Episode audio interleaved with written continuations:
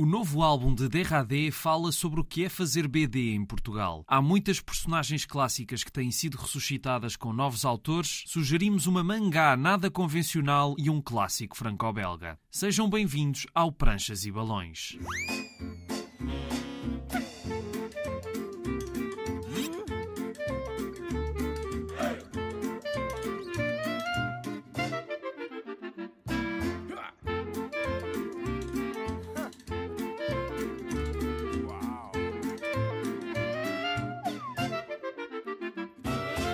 Cá estamos para mais uma viagem pelo mundo da banda desenhada. Há muitas personagens com décadas de vida que têm sido alvo de novas abordagens, já vamos falar disso, mas primeiro fiquem a conhecer o nosso convidado de hoje.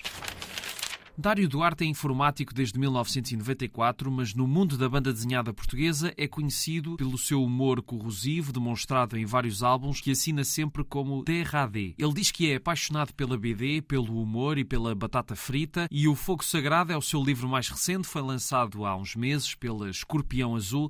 É um livro com o seu sentido de humor característico, mas com uma perspectiva diferente, mais pessoal do que é costume, já que DRAD aqui olha para o seu percurso como autor de BD com muita sinceridade, aponta os sobressaltos que foi apanhando pelo caminho ao longo dos anos e também não se esquece de falar da dificuldade em transformar a sua paixão no seu sustento. Falámos com Derradé sobre o fogo sagrado e também sobre o meio da BD em Portugal. O mundo da BD em Portugal somos muito poucos, sim, quer dizer, somos bastantes, se formos a contar cabeças, somos umas largas dezenas, mas o, mais ou menos o pessoal conhece todo, e mesmo que não haja essa grande intimidade entre uns e outros, mas acabamos sempre por gostar do trabalho dos outros e nos respeitarmos. Tirando um ou dois, mas não falamos agora disso. O livro em si é, é muito interessante e, e nota-se muito que é uma, uma coisa tua muito pessoal. E... Eu tentei mudar um bocado. Este é um livro muito diferente do resto da, do, dos livros que eu tenho feito. Eu acho que funciona muito bem porque é muito sincero. Se fosse noutro tom, se calhar não funcionava tão bem.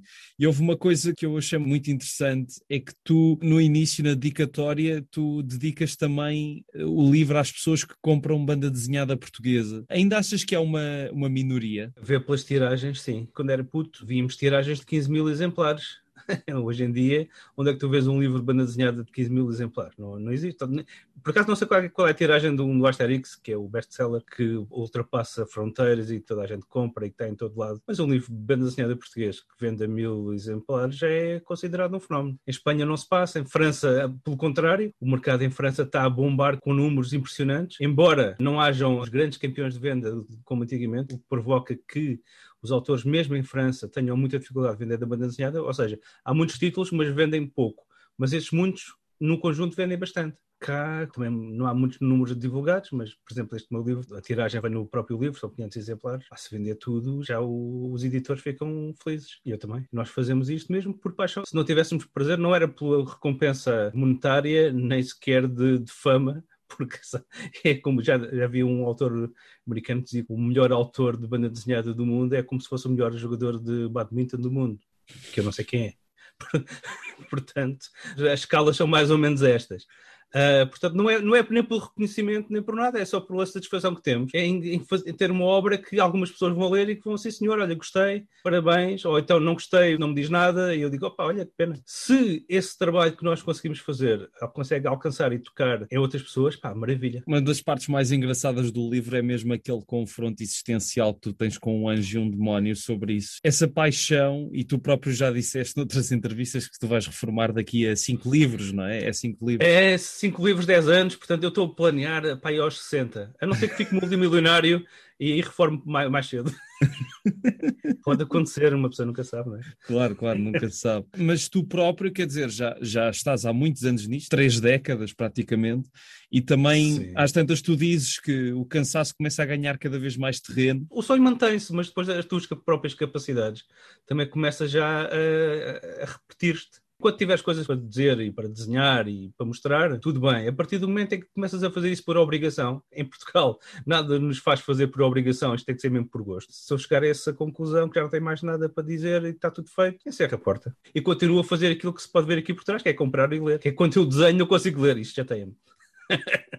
Porque depois há, há muita malta aí na BD também que não lê BD e isso faz-me muita confusão. Ah, eu gosto, mas não leio. Mas qual é a necessidade de dizerem uma coisa dessas? Nem que fosse para irem estando a par do que se vai fazendo, não é? E para verem se também não copiam não, alguém não tem... sem no caminho. Isso pode acontecer, pode. Havia uma revista, finais dos anos 90 princípios dos anos 2000, Comics, Comic Relief, que apanhava os cartoons políticos dos jornais americanos e tiras também. E depois eles tinham uma secção que era Great Minds Think Alike. E aqueles grandes cartunistas americanos, havia um gajo que fazia um cartoon iguaizinhos um ao outro. O Alan Moore é que tem, é que tem a teoria do Idea Space, que é um sítio onde as ideias são todas e que nós acedemos a esse espaço das, das ideias e trazemos-lo cá para baixo, e isso às vezes faz com que duas pessoas acedam a esse espaço e à mesma ideia e produzam trabalhos diferentes numa altura muito parecida, sem saber nada um do outro. Daqui a pouco, Derradé vai falar sobre a condição do humor no mundo de hoje, mas por falar em ideias que são apropriadas por outros autores, vamos então saber como é que as personagens icónicas da BD andam a ressuscitar com novas aventuras.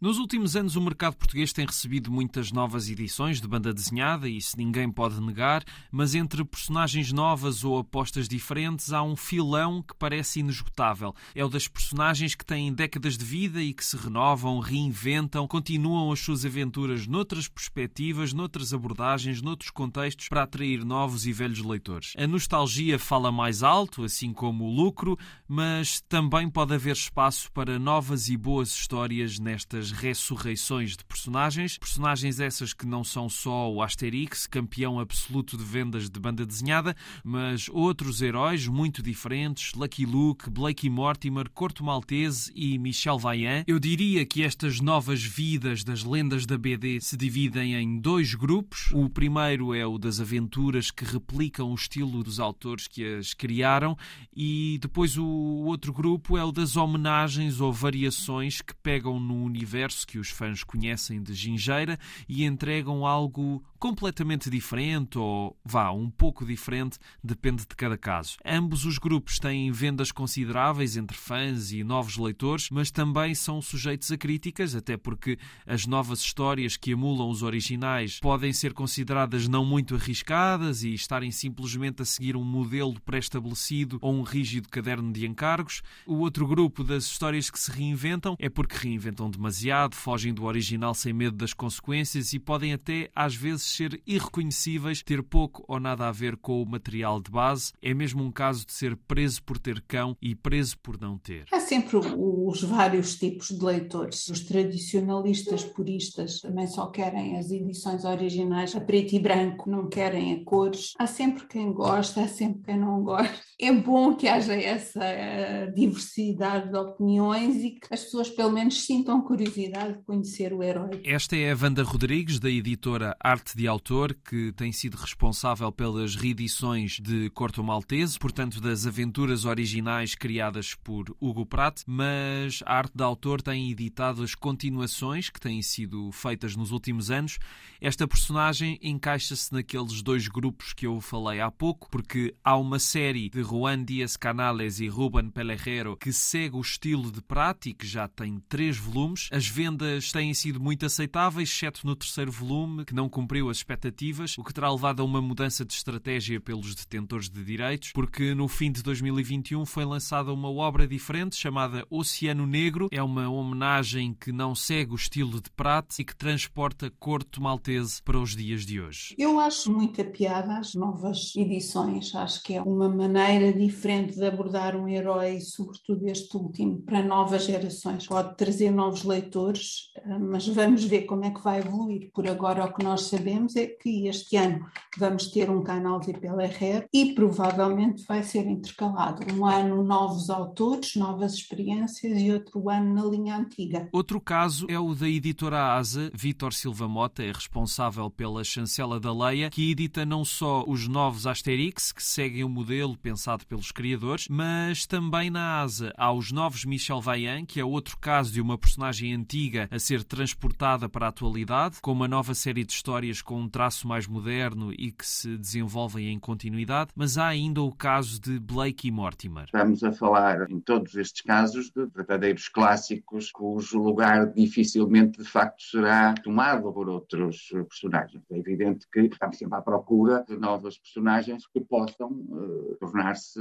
também ícones para os nossos leitores como estes. Para que esta fórmula continue a ter sucesso, obviamente temos que estar atentos ao público, às reações do público, encontrando um equilíbrio entre a essência de cada uma destas séries e as novas características que se nos forem apresentando como desafio. Blake e Mortimer, tal como o Corto Maltese, têm livros que se enquadram naqueles dois grupos. Neste caso, o número de continuações editadas já supera os originais de Edgar Pierre Jacob. A série que emula o estilo do criador tem sempre bons resultados de vendas, nem que seja pela nostalgia dos fãs mais velhos que gostam de recuperar aquele traço e aquele tipo de história, mas a qualidade de cada álbum é muito irregular. Mas houve também o lançamento de uma homenagem chamada O Último Faraó, um estilo muito diferente e que por isso não será do agrado dos puristas, mas este novo álbum assinado pelo mestre François Squitten teve igualmente boas reações. Ele teve muita procura, terá ficado um bocadinho abaixo das vendas normais de um álbum da coleção, mas nada que seja muito, muito relevante. Não sentimos que tenha daí resultado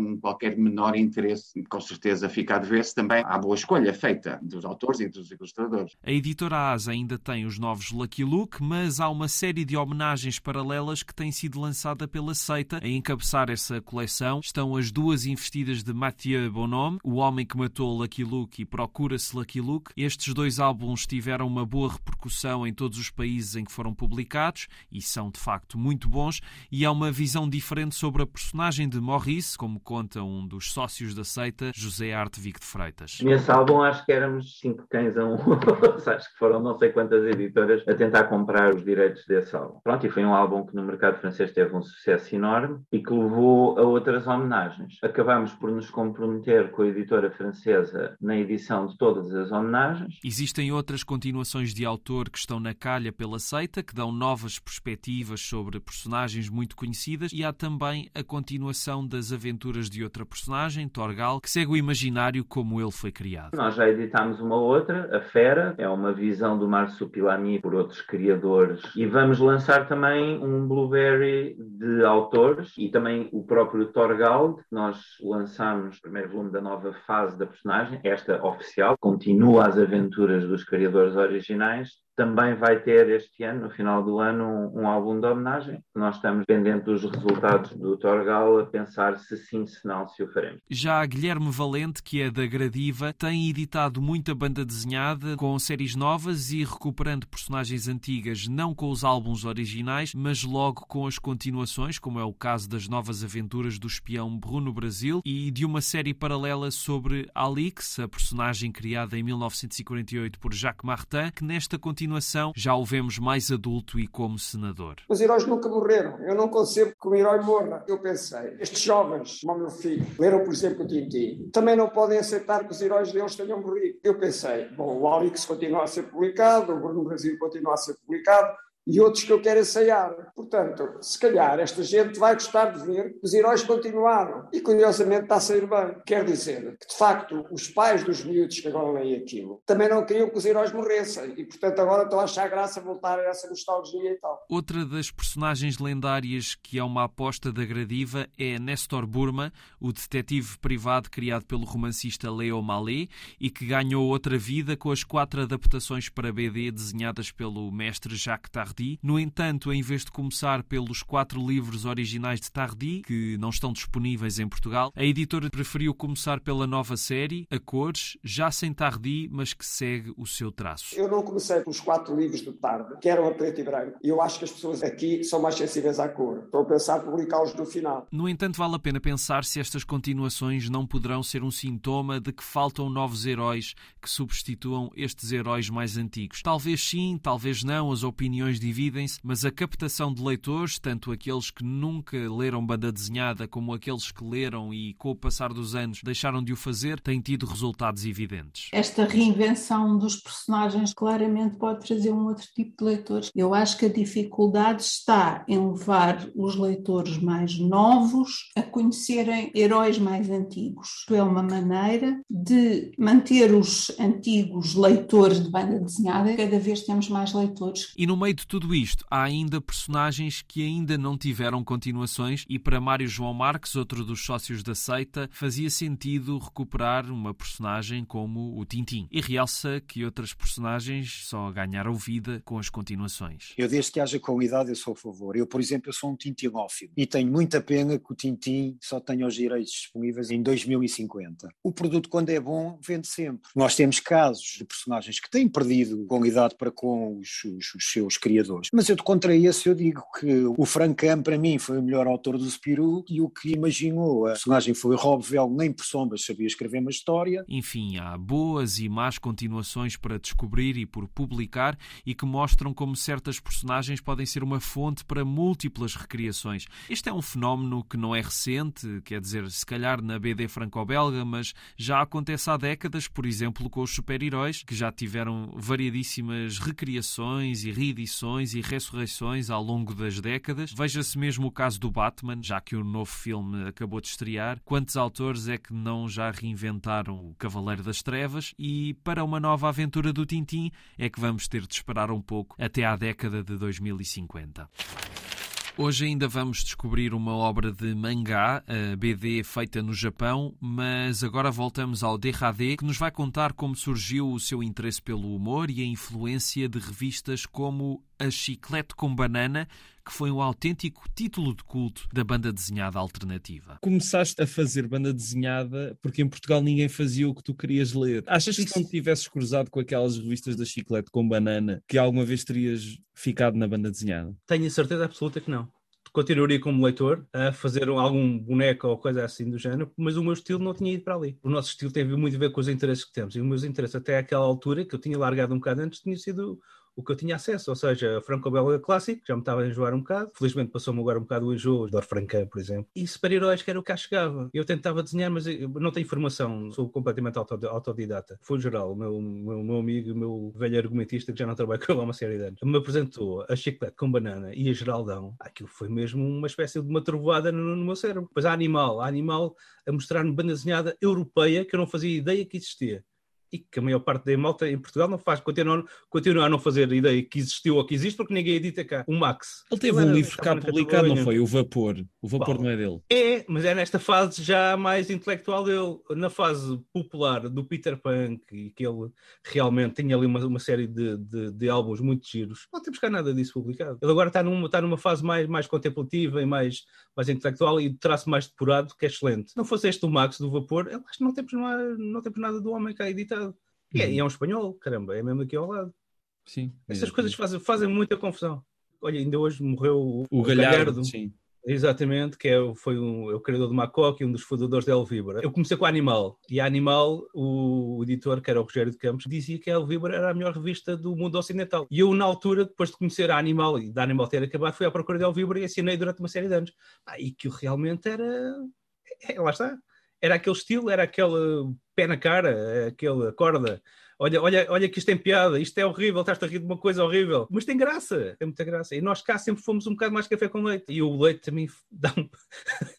Sou um bocado intolerante, enjoei. Há uma coisa que também é, é muito recorrente no livro, a questão da pouca importância que se dá ao humor e depois também da Amadora BD que se sim, o prémio sim, humor. Sim. Há muita gente que defende que o humor não deve ser eh, diferenciado numa, numa questão de prémios. Para mim, ainda agora esta semana, este fim de semana passado, o site, o blog Vinhetas, Vinhetas 2020, fez a entrega dos prémios.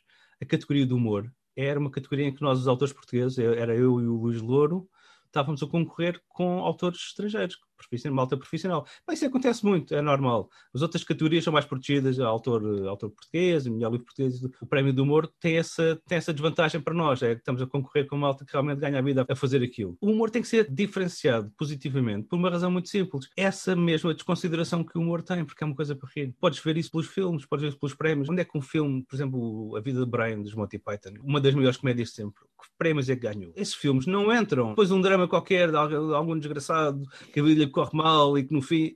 Epá, filmes que a gente vê têm o seu valor e isso tudo, grandes interpretações, mas que são banais, porque há, mas, há muitos, e tens uma, uma obra excepcional de humor, vai perder para qualquer um desses. A lei da vida é mesmo assim. Se não há um prémio que puxe pelo humor, o humor passa por baixo da porta. E principalmente desde que aconteceu aquele atentado em França, ao Charlie Hebdo, que o humor está, debaixo de fogo. O António foi proibido, o New York Times censurou o cartoon dele e a partir daí não quer mais confusão, acabaram os cartoons no jornal. Andamos a varrer o humor para baixo do tapete, não se pode rir disso, não se pode rir daquilo. Toda a gente se ofende. É pá, caramba, cresçam. Somos todos adultos.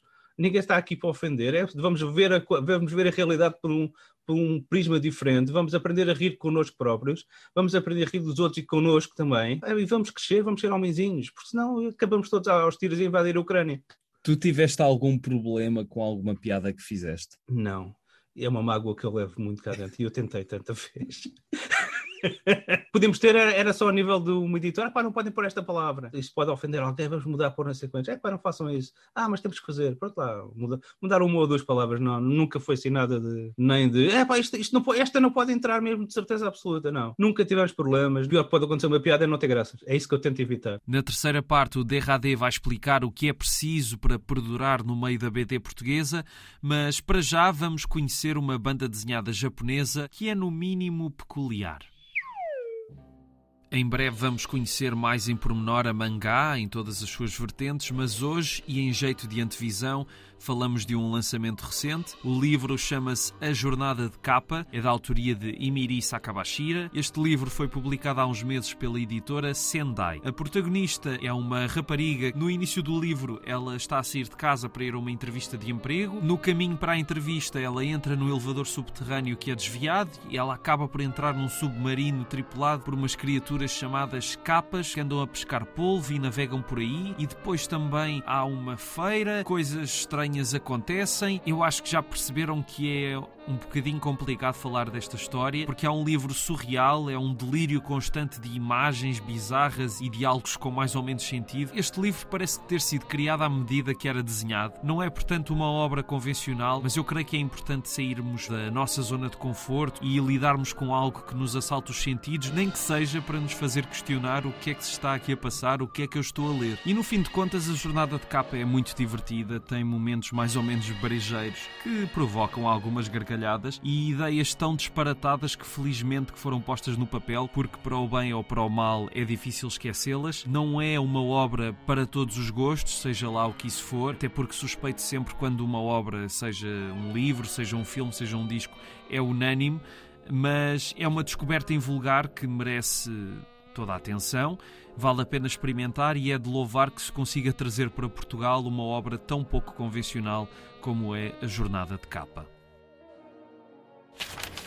Por aqui já se falou hoje do Tintim e no fim vamos destacar uma das suas melhores aventuras, mas voltamos ao Dirradé que falou também em mangá e dos novos públicos da banda desenhada em Portugal. Outra coisa também muito gira no livro é a catástrofe global que aconteceu e as poucas pessoas sobreviveram. O antídoto daquela personagem são os livros. Eu sou informático, passo um dia a olhar para um ecrã de computador e a programar num ecrã de computador. A última coisa que eu quero é olhar para um ecrã para ler e para me divertir. Preciso do o toque do papel, o abrir a, a, página dupla, há ali qualquer coisa, já não vou pelos cheiros nem por isso, há ali qualquer coisa de muito frio. Eu percebo o pessoal que não, não tem espaço para ter os livros todos que quer ter, mas eu acho que é sempre uma alternativa pobre ao, ao verdadeiro, ao livro. É uma alternativa, não, não reconheço que é, mas para mim não serve, por exemplo. É preciso ser-se muito teimoso para subsistir na BD em Portugal, não? Eu acho que sim. Quem vai para isto e não tem o um mínimo de, como se diz, resiliência, de paciência e de teimosia para andar neste mundo, então não vai conseguir. As recompensas, como eu digo, são poucas. O convívio é muito importante, é verdade. E alguns, é, se calhar, alguns almoços grátis de vez em quando, ou não? É, não, não, não há assim, não, olha que não há assim muitos, não tem vindo assim muitos, por acaso não. Há uma coisa que também perpassa o livro e também perpassa outros trabalhos teus, que é um desinteresse do público em relação à banda desenhada. Sentes que alguma coisa mudou entretanto, ou, ou não? Ou, ou, ou é só um nicho que está mais consolidado e que não comunica para fora? É uma excelente pergunta. Eu noto que há mais receptividade à banda desenhada nestes últimos anos. Há mais gente a entrar num pequeno mundo da banda desenhada. Há pessoas que eu não fazia a mínima ideia que ligavam, que ligam, mas é uma percepção que não passa cá para fora. Tu, em termos de exposição mediática, e este programa é um bom exemplo de que algo está a passar, que é uma coisa que não tínhamos, banda desenhada no espaço mediático. Parabéns à Rádio Pública. Em teu nome, agradece ao senhor Antena 1, se faz favor. uh, mas mesmo em termos de, de, de televisão, isso tudo passa muito pouco passa ao lado, é algo quase que nem existe. Mas olhando para o número de editoras, para o número de edições, para as pessoas que aparecem nos festivais, embora lá apareça também um certo número de pessoas, algumas pessoas mesmo, porque a gente já os conhece há uma série de anos, mas há sempre uma, uma espécie de, também de renovação e pessoal que deixa de aparecer, dá-me ideia que, contrariando o meu pessimismo, a coisa é capaz de estar, a, por exemplo, as novas gerações. Há muita malta a ler mangá. Não leem a banda desenhada que eu li há algum tempo, nem a que se calhar que eu estou a ler agora. Mas há muita malta nova muita malta mesmo, a, a, a ler mangás. Vêm pelo anime, não, não importa por onde é que chegam, mas estão a comprar muito mangá. O pessoal das artes também está muito, por exemplo, a Chile com Carne faz um excelente trabalho nesse aspecto, que é dar voz a uma sensibilidade uh, diferente da, da banda desenhada comercial. É uma faixa de mercado que não pode ser desprezada e que, e que, existe, e que existe lá fora também, mas lá está, como tudo, uma editora para sobreviver bem tem que vender bem alguns livros e serem mais comerciais nesses, para depois poder eh, apostar em livros que são mais de franja, assim como os meus. É preciso tudo um pouco. O que é que andas a ler de banda desenhada? Se é que andas a ler alguma coisa ultimamente? Eu leio tudo. Uh, neste momento estou a ler uma recolha de uma revista americana, que é o Blazing Combat. São histórias de guerra e que, curiosamente, por coincidência, já o tinha encomendado há alguns dias, chegou, chegou esta semana e estou a começar agora a ler. Foi uma, uma revista de 65, salvo erro, publicada por uma editora que era Warren, com alguns dos melhores nomes de, de autores de banda desenhada de sempre, como o Alex Toth, o John Severin, e aquilo era uma, são livros de histórias de guerra, mas é anti-guerra. E aquilo surgiu numa altura em que a guerra no Vietnã estava, uh, os americanos estavam a entrar a grande escala no Vietnã, então aquilo foi muito mal visto tanto pelas distribuidoras como mesmo pelo, pelo exército, que proibiu a venda, a venda da, da revista na, na, nos quartéis, portanto não chegava, então foi uma revista que só demorou quatro números, uhum. porque a censura autorizada na América acabou com ela muito rapidamente. E é uma revista excepcional, com capas do Frazetta, muito bom. Pá, e são, são histórias de, de antiguerra, histórias humanas, no fundo.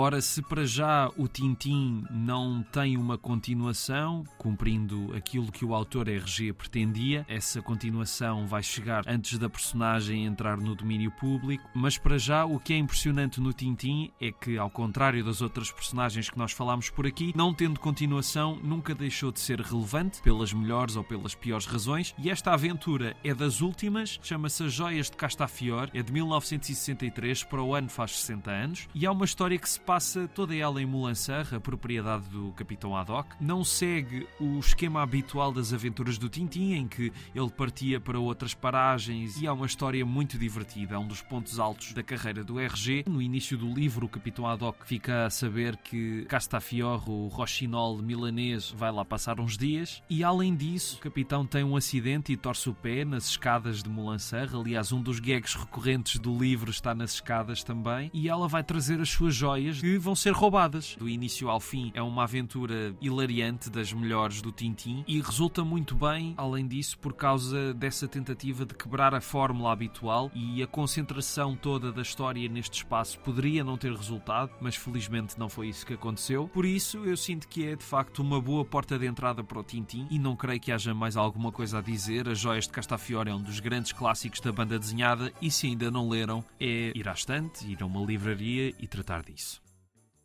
Ficamos por aqui. Estiveram a ouvir Pranchas e Balões na Antena 1. O programa fica disponível em podcast na RTP Play e nas plataformas de podcast. A sonoplastia é de Tomás Anaori e eu sou o Rui Alves de Souza. Até à próxima.